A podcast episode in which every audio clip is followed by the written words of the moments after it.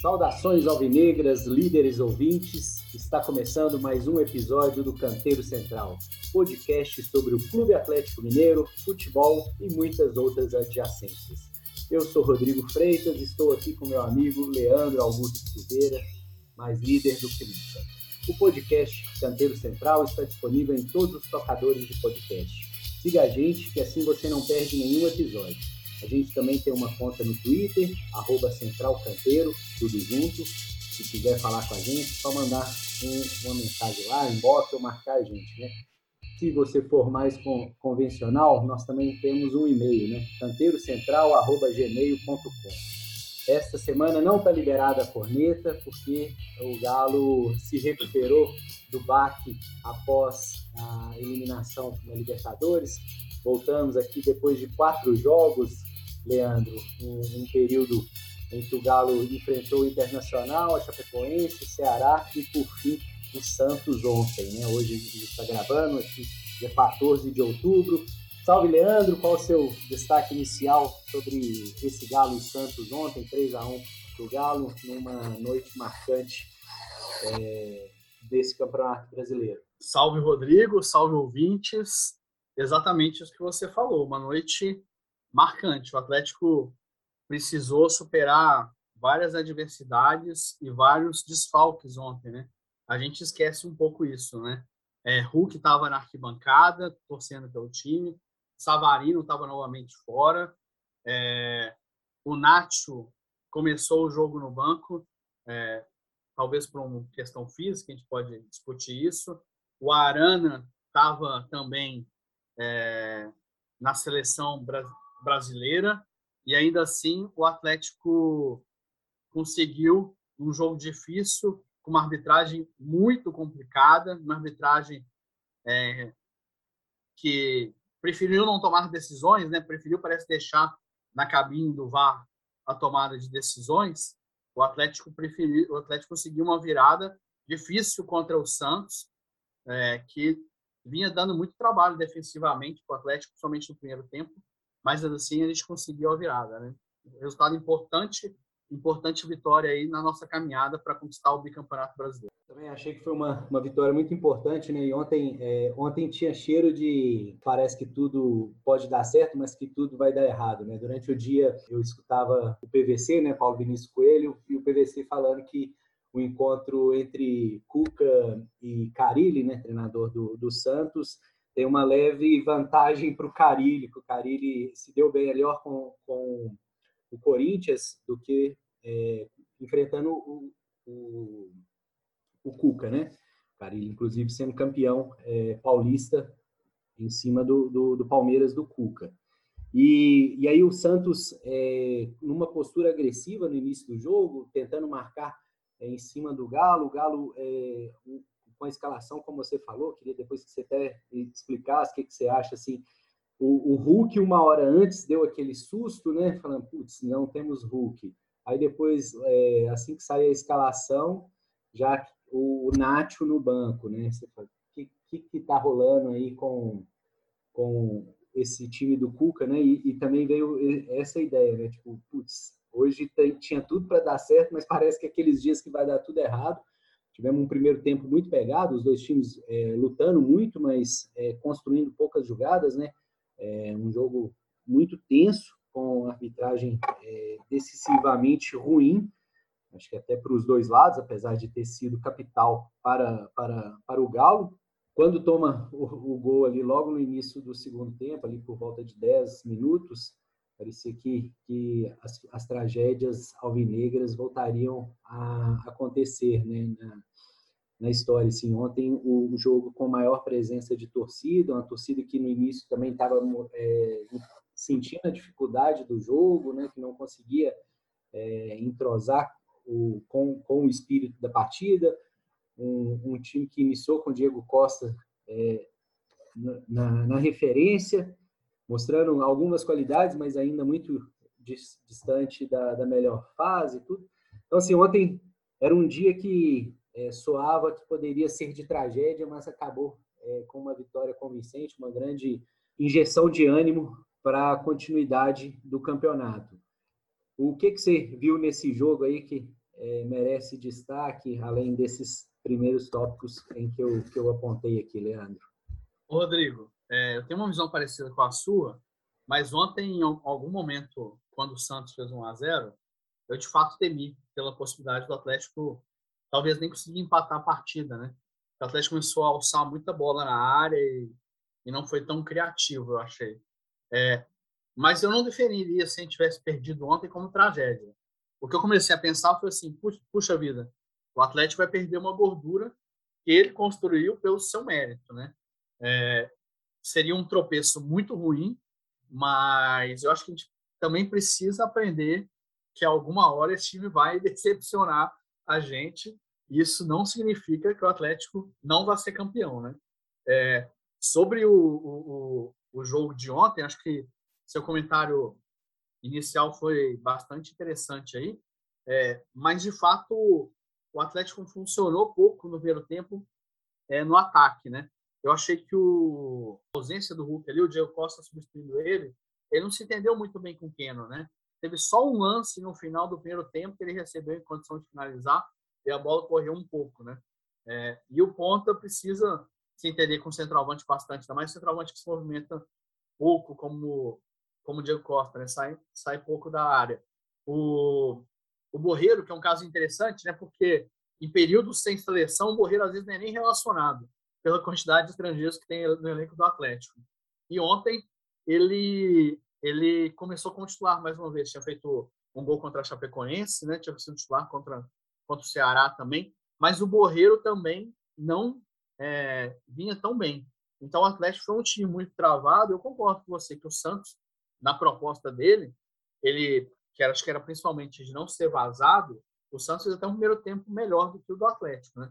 No segundo tempo vem o gol do, do, do Santos numa jogada é, finalizada pelo Raniel. Vale a gente que sempre fala aqui da da Covid, vale lembrar a história do Raniel, né? Raniel ele ficou praticamente quase um ano sem jogar, um ano sem ser titular, porque ele teve uma trombose, né? É, na sequência da, da, da, Covid. Isso é um caso muito sério, com, com, mostra o quão perigosa essa doença, né? Que ainda está presente aí, né? É um atleta no auge físico, enfim, é, passando por todas essas dificuldades, né? E aí, bom, ele achou que ali na comemoração dele, que ele que mandava ali, provavelmente lembrou os lados, os tempos que ele jogava no Cruzeiro, mas durou pouco aquela comemoração dele. Eu acho que isso aí faz parte do futebol, né? É, depois o cara, evidentemente, vira o personagem, tem que aguentar a corneta da torcida adversária, mas eu acho até louvável esse tipo de coisa, acho que às vezes é, faz um, um pouco de, de falta, mas quem é ele, né, para falar que ele, é ele quem manda no, no Mineirão, né? Mas o Cuca, voltando para o Atlético, ele percebeu que o Atlético não estava funcionando e, e fez algumas mudanças, né? Ele passou meio que o Zaratio para a direita ali, meio como um ponta, como um ala, né?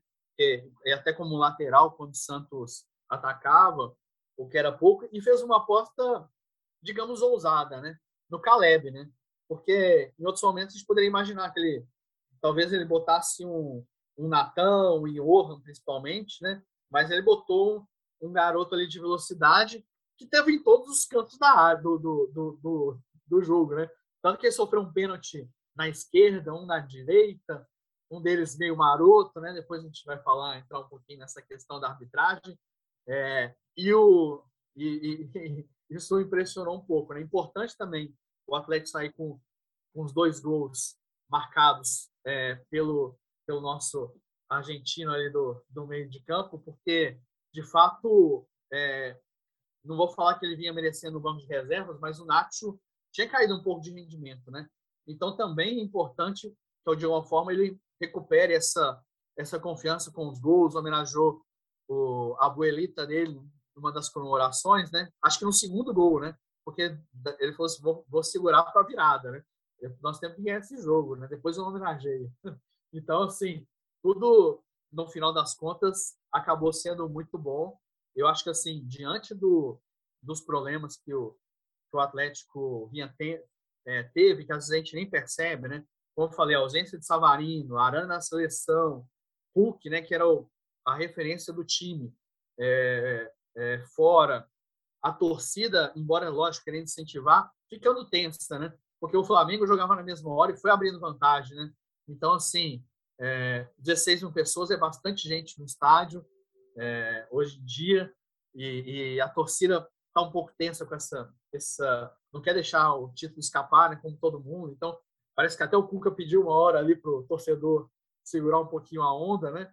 É, mas no final das contas acabou dando certo, né? E se você pensar, né, um saldo positivo, né? Nessa sequência de três jogos é, que o Atlético tinha ido tão mal no primeiro turno, tinha feito um ponto em três jogos, né? Ceará, Chape, Chapecoense, Ceará e, e, o, e o Santos, o Atlético fez sete, né? Então, assim, é, batendo um campeonato com outro, missão mais cumprida, né? O que você acha aí, já que a gente demorou quatro jogos para voltar a gravar aqui, eu acho que a gente também não pode só se ater um pouco ao jogo do Santos, né? É, o que você acha dessa sequência? Mas acho que a gente tem mais coisas para falar desse jogo também. Você quer entrar no tópico da arbitragem? Você que comanda. Leandro, a gente queria passar ao largo de arbitragem, né? porque isso é uma, uma coisa que a gente conversava um pouquinho antes, como que fica chato a análise de futebol no, no Brasil, né? Em que é, o árbitro sempre tem um papel primordial na, na definição do resultado da, da, partida, sempre não, né, mas muitas vezes. E é um, é um jogo que é feito para irritar todas as pessoas que assistem, né? Então, assim, o jogador brasileiro, o jogador, é, eu falo jogador brasileiro, mas é quem joga aqui no Brasil, né?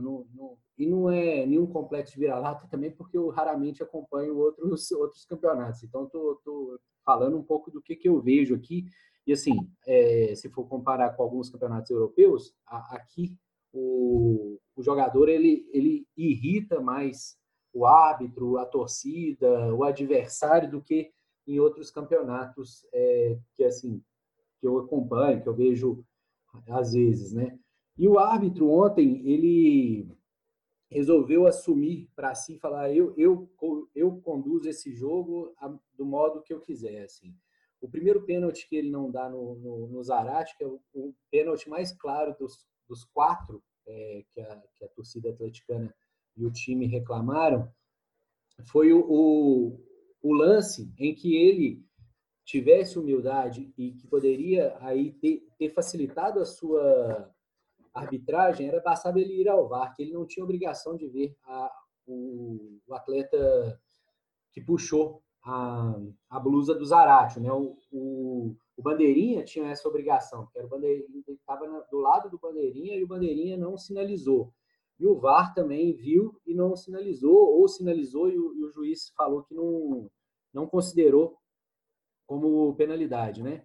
Isso é, ficou uma partida muito nervosa, os dois times é, bem, né, bem tensos, né, com todas as jogadas com muita rispidez, e, o, e o, a torcida foi se voltando, contando contra o árbitro. Assim, na minha, na minha concepção, o primeiro pênalti com pelo Zarate foi, e o último também sofrido pelo pelo Caleb foi. Os outros dois estão na, na, na fase da interpretação e que servem para alimentar essa, essa, esse chororô eterno de todos os, de todo mundo que acompanha futebol no Brasil, né? Que não que é, o sucesso deriva da ajuda da arbitragem, nunca é do, do futebol, da qualidade do, da equipe, do, do talento dos jogadores, né? Então assim, o Atlético venceu ontem apesar do juiz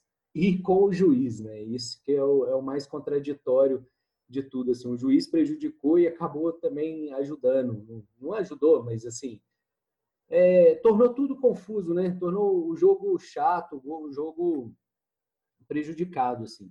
Ontem uma, uma coisa a se notar, eu acho que, que é bonito, assim. Não sei se a gente deveria falar isso agora ou mais para o final do, do episódio, né? Mas a bonita homenagem ao Tardelli ontem é, queria estar no Mineirão ontem para aplaudir o Tardelli. Eu acho que foi bem bonito isso que a torcida fez, assim, de homenageá-lo ao fim do jogo, quando o jogo já estava é, resolvido, né?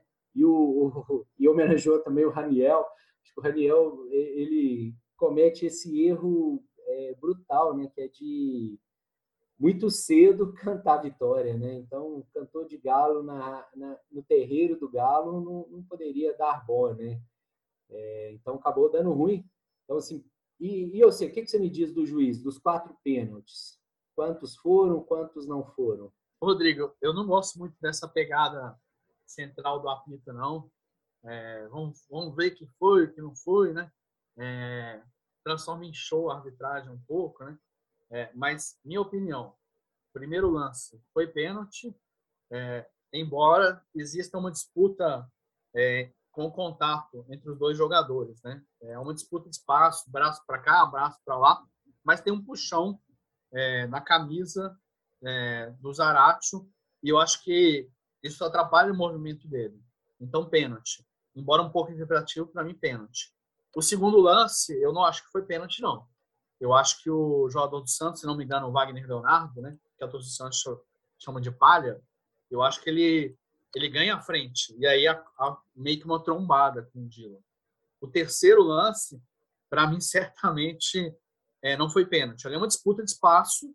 É, o jogador do Atlético consegue finalizar. É, eu não vejo falta ali, não. E o quarto foi muito pênalti. O quarto lance para mim foi muito pênalti. Para mim foi mais. Você falou que você achou que o primeiro lance foi mais pênalti, né? Nessa eu discordo um pouco de você. Para mim o quarto foi mais pênalti. É, eu acho que acima de tudo, mais do que a arbitragem ter prejudicado, eu acho que a arbitragem mudou o roteiro do jogo, né? É, eu acho que mais é, a conta não é assim, ah, se tivesse dado todos os pênaltis seria 5 a 1, né? Ou se não tivesse dado nenhum, o jogo era 1 a 1. Não é, não é assim, né? O futebol, mas eu acho que o roteiro ele muda, né? Então, se ah, o Atlético tem um pênalti no início, que faz 1 a 0 ah, o jogo seria de, se desenharia de outra forma, né? É, o Santos está ganhando de 1 a 0 Ele dá um pênalti que não foi ali, esquecendo que ele não tinha dado no primeiro tempo, o Santos se sentiu muito prejudicado também, né?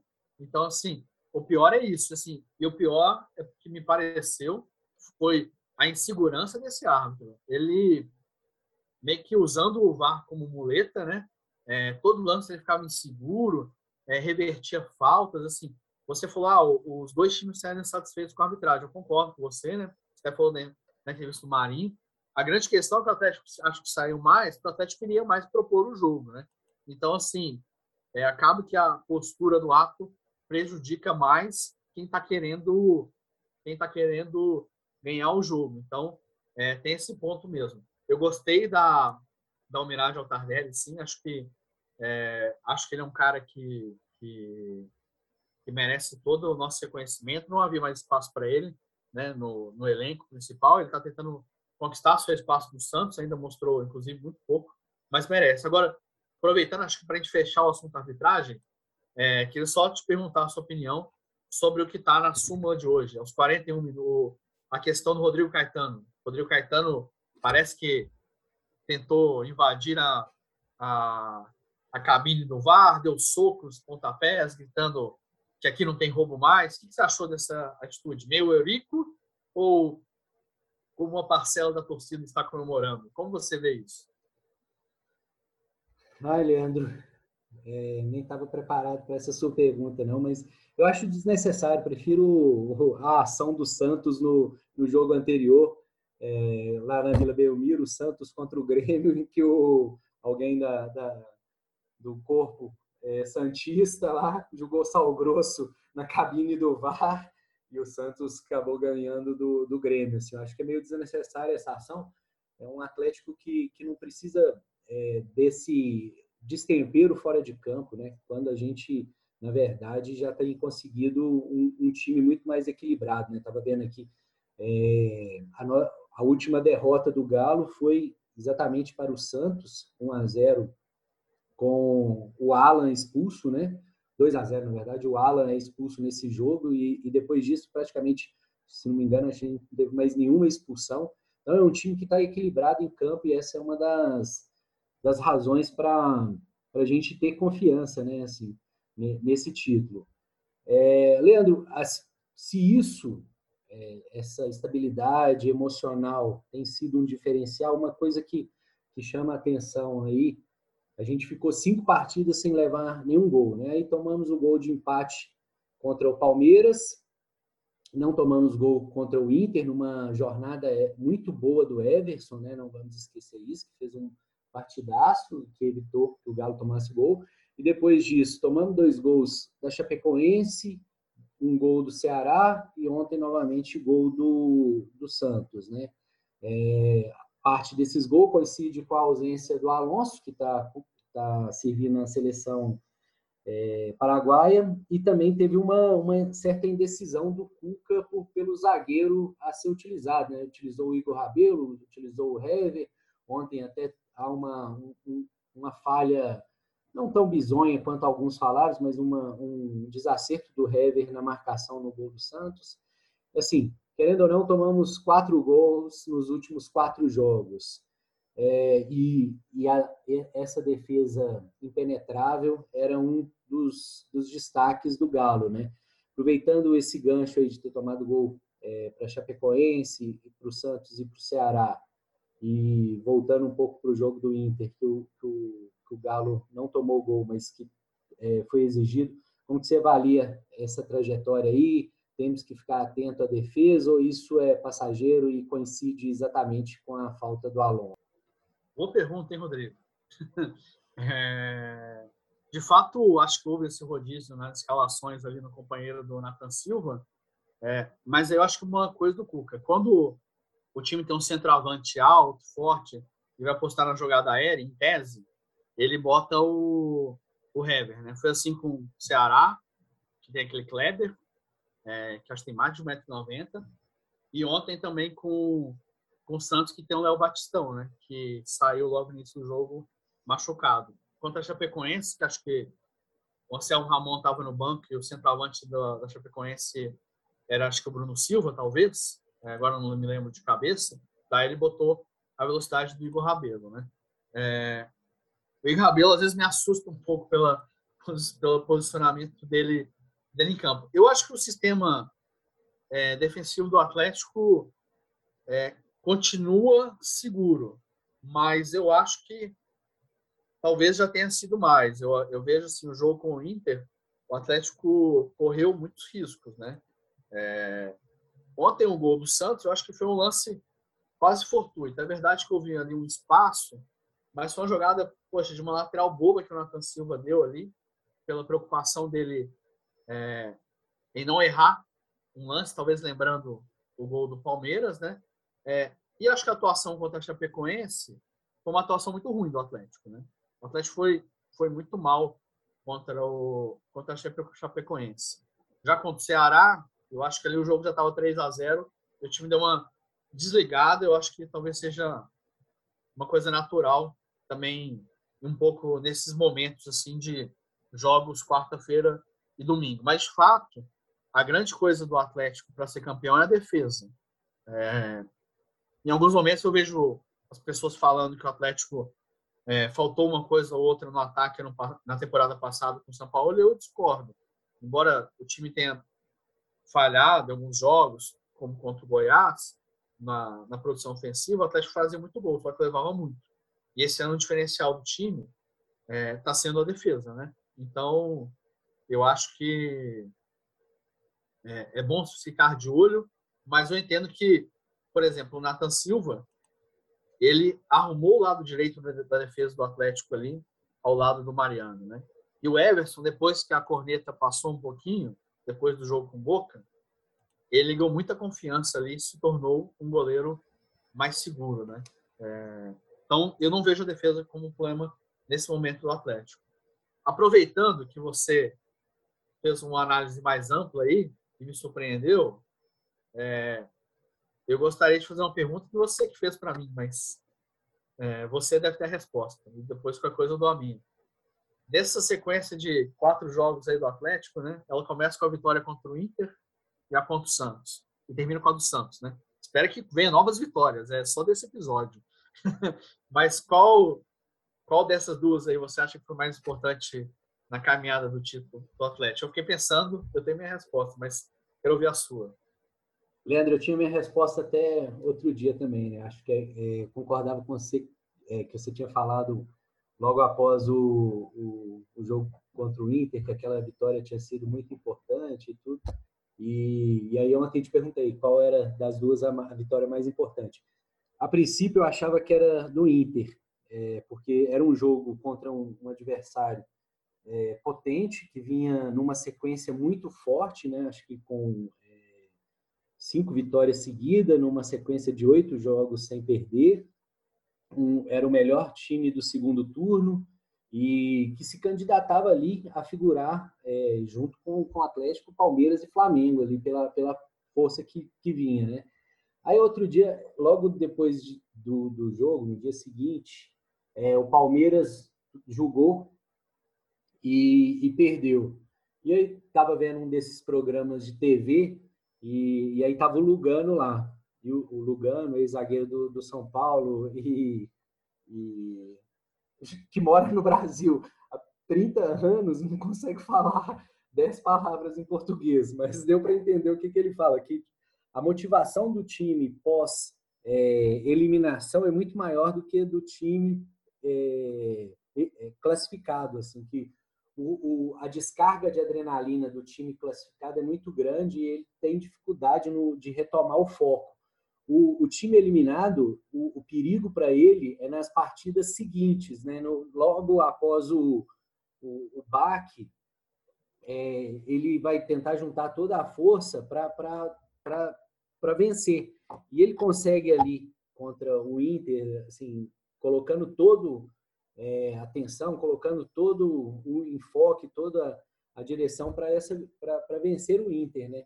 E tanto que é uma vitória muito comemorada e assim muito importante, mas logo depois vem esse baque do jogo contra a Chapecoense, em que o Galo começa muito bem o jogo, faz 1 a 0 com muita facilidade, poderia ter matado o jogo rapidamente, só que no entanto é, perde o foco, assim, a, a, motivação ela diminui um pouco, assim, por causa dessa adrenalina colocada no jogo contra o Inter, e aí acaba sofrendo a virada, consegue buscar um empate no final que é, vale muito. E, e aí pega o Ceará, faz um jogo mais protocolar, uma vitória tranquila, que teve dificuldade também, né? O Everson fez um, um, um excelente primeiro tempo, principalmente contra o Ceará.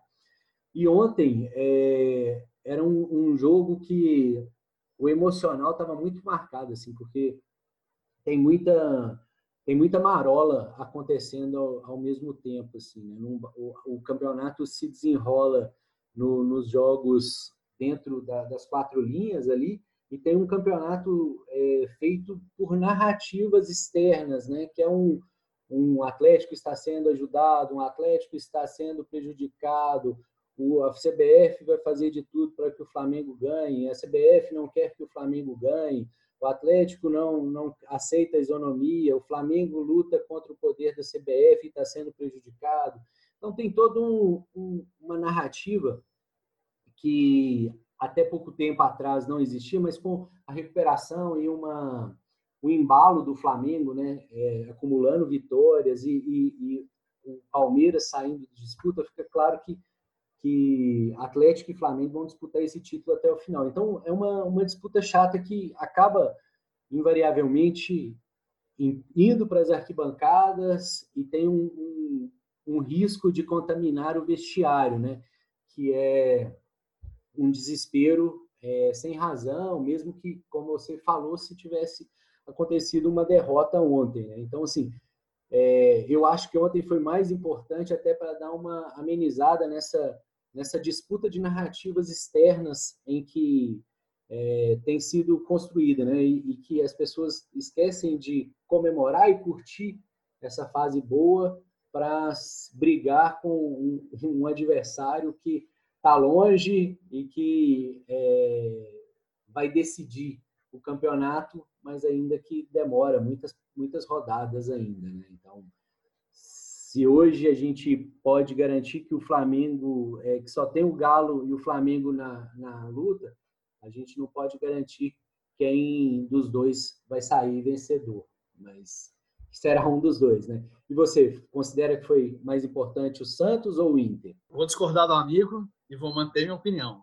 Para mim, a vitória. Interessante o argumento que o Lugano trouxe aí, com seu português la São Paulo, mas, é, na minha opinião, a vitória mais importante foi a do Inter. Eu acho que ali o Atlético, de alguma forma, superou o trauma da eliminação para o Palmeiras e também mostrou alternativa de jogo.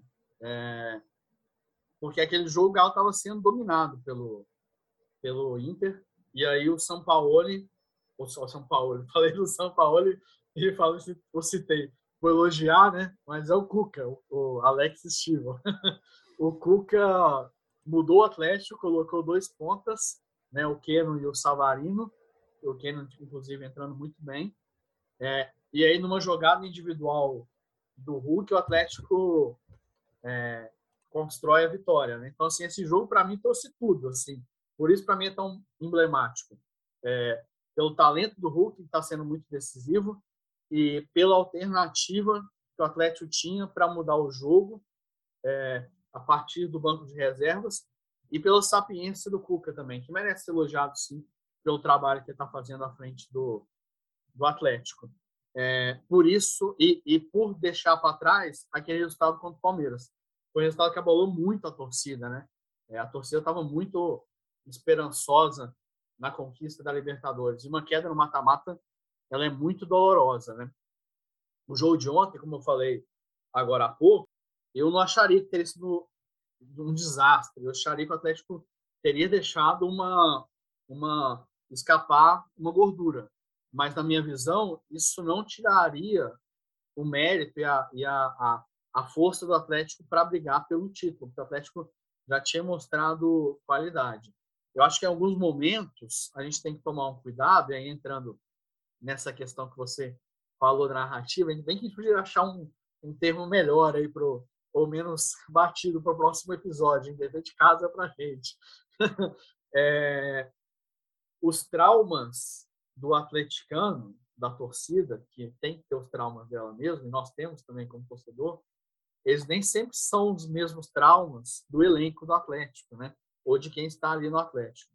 Óbvio que o Diego Costa, o, o Nacho, o Zaratio, o, todos os jogadores aí, é, o Everson, minimamente eles devem saber do peso que vai ser para o Atlético ser campeão brasileiro depois de 50 anos. É, isso tem um peso que, evidentemente, ele entra em campo, né? Mas eles não carregam consigo a decepção do time que tinha ganho todas as partidas como mandante no Brasileiro, empatar com a Portuguesa na semifinal de 96. É, não carrega o campeonato de 2012, quando o Atlético foi líder no primeiro turno e depois o Fluminense ultrapassou.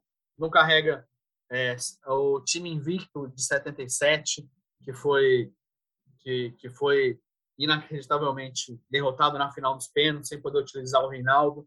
Não carrega os e falando mais do Flamengo, né? Não carrega os traumas do Flamengo também de 80, de 81 com arbitragens escandalosas de 87 também, quando o Atlético é, tinha a melhor campanha, talvez o melhor conjunto, mas perdeu os dois jogos das semifinais é, para o Flamengo. Eu acho que é, o contexto do elenco, por isso eu defendo isso do jogo do Inter. Eu acho que a falando de novo a narrativa do Atlético e, e, e Santos, que foi a narrativa de que o Atlético venceu apesar da arbitragem, ou que a arbitragem pipocou depois que o tomou a pressão do Rodrigo Caetano, ela já está inserida no, no subconsciente do torcedor. E a gente vai ter que, infelizmente, conviver com isso até o final do campeonato. Quando eu falo infelizmente, não é nem apenas em relação aos árbitros, mas é aquilo de curtir a viagem, né? Como, como diria. É, ao invés da gente estar exaltando aqui uma partida tão boa, improvável do Caleb, a gente está fazendo isso. É, ou como foi bom, né? A, a, a entrada do Nath, ele marcar dois gols, homenagear a, a abuelita dele. A, a, a, a, torcida acaba perdendo tempo com a discussão da arbitragem, se há um esquema contra o Atlético. Então, isso é muito chato, né? Do outro lado, também há uma, um discurso estranho, né? Essa coisa do adiar ou não adiar os jogos, é, se, se entendeu em alguns momentos o Flamengo está querendo se declarar como mais é, prejudicado, né? É, mas não, o Atlético, todo, o, o PVC fez um levantamento no fim de semana. Todos os times é, que tiveram jogadores convocados para a seleção perderam pontos naquela rodada que o Atlético empatou com a Chapecoense. Né? O Atlético teve a sequência ruim dele também sem os jogadores. A pior sequência foi exatamente essa do primeiro turno, sem os jogadores que estavam é, na seleção. Então, eu acho que fica uma forçação de barra de dois lados que enfraquece até a nossa busca pelo título. E assim, o recado que eu poderia dar aos, aos amigos que nos ouvem aqui é que a gente aproveite e que, no final das contas, a pressão está toda do outro lado. Embora a gente é, é, a gente está tranquilo no final das contas. O Atlético tem 11 pontos de vantagem na liderança do campeonato. É com dois jogos a, a mais, certamente. Mas o Flamengo não fez esses seis pontos. O Flamengo é quem tem que correr atrás do Atlético. O nosso momento é é de seguir nesse navegando tranquilamente para a gente poder fazer a festa ali no final de novembro ou na última rodada no dia 5 de dezembro. Eu acho, por exemplo, o jogo chave, e aí eu vou passar a bola para você falar dos próximos jogos aí, é o jogo com o Flamengo, que é dia 29, de 30 de outubro, eu acho, um sábado, é, porque os jogos adiados não vão ter sido disputados, eles vão começar a ser disputados na semana seguinte. Então, assim, se o Atlético chegar para esse jogo com 11 pontos de vantagem para o Flamengo, o Atlético vai jogar tranquilo no, no Maracanã contra o Flamengo. Ao contrário do que aconteceu em 2012, quando ele jogou contra o Fluminense, numa partida épica no Independência, mas com acho que sete pontos atrás do Fluminense, se eu não me engano, ou contra o Corinthians também, que tinha nove pontos, tinha que ganhar de qualquer jeito em 2015. Então, assim, é hora de usufruir, aproveitar essa vantagem, mantê-la nas próximas rodadas e curtir um pouco, né? O que, que você tem a dizer desses próximos jogos ou de tudo que eu falei aí também? Concordo com praticamente tudo que você falou, Leandra. É, gostei muito da sua argumentação sobre a vitória sobre o Inter, né? E sobre essa essa ideia, né? Da, da, da disputa de narrativa, essa palavra tão desgastada no, nesse Brasil atualmente e que é, invadiu até o futebol, né? O, no, no sábado, o Galo vai ao Planalto Central é, enfrentar o Atlético Goianiense, né? Que é um, é um time que era esperava-se que ia disputar um, um campeonato para não cair é, e atualmente está em décimo lugar. Então, assim, é um, é um, time que tem mostrado uma consistência boa, né? Que tem tido uma, uma sequência interessante e depois a gente começa já a, a disputa pela Copa do Brasil, né, na quarta-feira que vem, dia 27, tem Atlético, é, Atlético e Fortaleza no, no Mineirão, né? Acho que até a gente volta para esse jogo aqui, é, a nossa nova gravação, né? Acredito que o Galo vá com, com o time titular contra o Atlético Goianiense, não tem muito por que mudar. Temos que ver se, se o Hulk e o Diego Costa estarão disponíveis, né? O Diego Costa saiu do jogo contra o Santos acusando a perna pesada no, no intervalo. Acho que o Atlético tem que, que monitorar bem o, o, estado físico do Diego Costa. Acho que se ele não é um atleta para esse ano, ele pode ser fundamental para o ano que vem. Né? Então é bom trabalhar é, para o atleta que não, não possa perdê-lo para, os próximos jogos. Né? Também concordo com você que esse jogo contra o Flamengo, dia 30, né, que é o, o quinto jogo daqui para lá, daqui para frente. É, o Galo pega o Atlético Goianiense lá, o Fortaleza aqui pela Copa do Brasil, recebe o Cuiabá e depois vai ao Ceará enfrentar o Fortaleza para depois é, ir ao, ao, Rio de Janeiro enfrentar o Flamengo. O ideal é chegar a essa fase final aí com, com essa gordura, né? Entrar novembro com esses 11 pontos de frente, mesmo que com dois jogos a mais, será fundamental para que a gente continue essa caminhada e, quem sabe, em novembro ainda a gente possa soltar o grito de campeão. Leandro, gostaria de dar o último destaque para a gente fechar aqui. É, a gente volta na próxima quinta-feira, após é, Fortaleza e Galo, né? Galo e Fortaleza pela Copa do Brasil, né? Porque aí a gente já dá esses palpites sobre o jogo e também falando um pouco sobre Galo e Atlético Goianiense, quais são seus destaques, seu é, alô final para os nossos ouvintes aí. Pois é, Rodrigo, estou pensando aqui, esse final de outubro promete ser sensacional para nós, hein? Vai, vai, só de pensar o que vai acontecer ali desse fim de outubro para novembro, emplacando em dezembro e torcendo para o ano atleticano só acabar em dia 12, que é o, é o, segundo jogo da final da Copa do Brasil, né? A CBF reservou a data de 8 e 12 de dezembro, se eu não me engano, né? Eu acho que promete muito. É, a gente vamos aguardar o que vai acontecer. Concordo que você fosse do Atlético Goianiense. Acho que é um time que se consolidou, né? No, no, na Série A. É um time que não tem nem corrido risco né, de, de rebaixamento. Ano passado, é, isso levou até o Mancini para o Corinthians e depois eles conseguiram é, se manter, né? Então, é, não é um jogo fácil. Eu acho que o empate é um bom resultado até, viu? Assim, vamos ganhar. É, não acho que a gente empatar para se preocupar, não. É a hora que a gente tem uma margenzinha, é, principalmente antes do jogo com Fortaleza, de saber que o empate não é de todo ruim, não. É, o Flamengo tem um jogo em tese mais fácil, joga em casa com o Cuiabá. Mas a gente tem 11 pontos de vantagem, não só 5. Acho, por isso que eu gostei de, de frisar. É, eu poderia ficar falando aqui até, até amanhã, mas eu acho que você tem que almoçar, eu também tenho que seguir a vida, né? Porque é aquela coisa, a gente gostaria de ficar falando do Atlético o resto dos tempos, quando tem um, uma fase tão boa quanto essa. Vou fazer um comentáriozinho a respeito, se você permitir, vou fugir um pouco da, da pauta e depois dar uma indicação cultural. Comentário sobre o futebol feminino do Atlético. É, o que aconteceu, que tem acontecido na, no futebol feminino Atlético. Evidentemente, estou longe de ser um especialista, estou longe de acompanhar como uma campanha de futebol profissional, mas é, o Atlético trocou de técnico, né? Saiu o Hoffman e veio a Lindsay Camila, que eu acho que pode ser um nome interessante para um projeto é, de ascensão passo a passo do Atlético, porque ela estava à frente da Ferroviária e é conhecida por trabalhar a base, né? Ela ela estava na seleção de base antes é, antes disso, antes de, de, assumir a Ferroviária, inclusive foi campeão da Libertadores, enfim, é, me parece que pode ser um bom nome, é, sem sem sem me meter a especialista aqui, porque seria seria ridículo, né?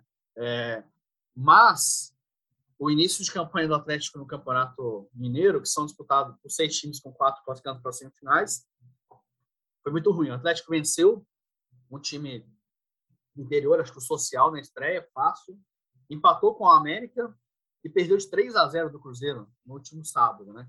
O Campeonato Mineiro ele costuma ser muito equilibrado, dividido entre esses três times, né? É, porque o América brigou para subir, não subiu, o Atlético subiu, o Cruzeiro quase caiu, perdeu um pouco de investimento por tudo que anda acontecendo lá, né? É, evidentemente resvala no time feminino, não tem como, né? É, mas me assustou um pouco o resultado do jogo, a derrota, e assim, o Galo tem, tem, tem feito uma iniciativa muito interessante, que é o, que é o Galo delas, né? É, e aí foi apresentada é, ou, ou algo do tipo. For, foram apresentadas jogadoras, foram feitos cards, foram dados detalhes delas, para o torcedor começou a acompanhar mais. Achei muito legal. Mas fez uma iniciativa que eu achei das coisas mais bizarras. Eu nem sei como isso vai, vai acontecer. Quem comprasse um fan token do Atlético ou coisa do tipo aí, estou ficando velho para entender um pouco essas coisas, podia escalar o time do jogo contra o Ipatinga, que é o jogo que tem esse fim de semana. É, Aí fica um pouco difícil, né? Você trata o, o, o time feminino com uma gamificação, é, não tem a menor condição disso, disso dar certo, né? Então, assim, fica aí o, o puxão de orelha é, na, na diretoria.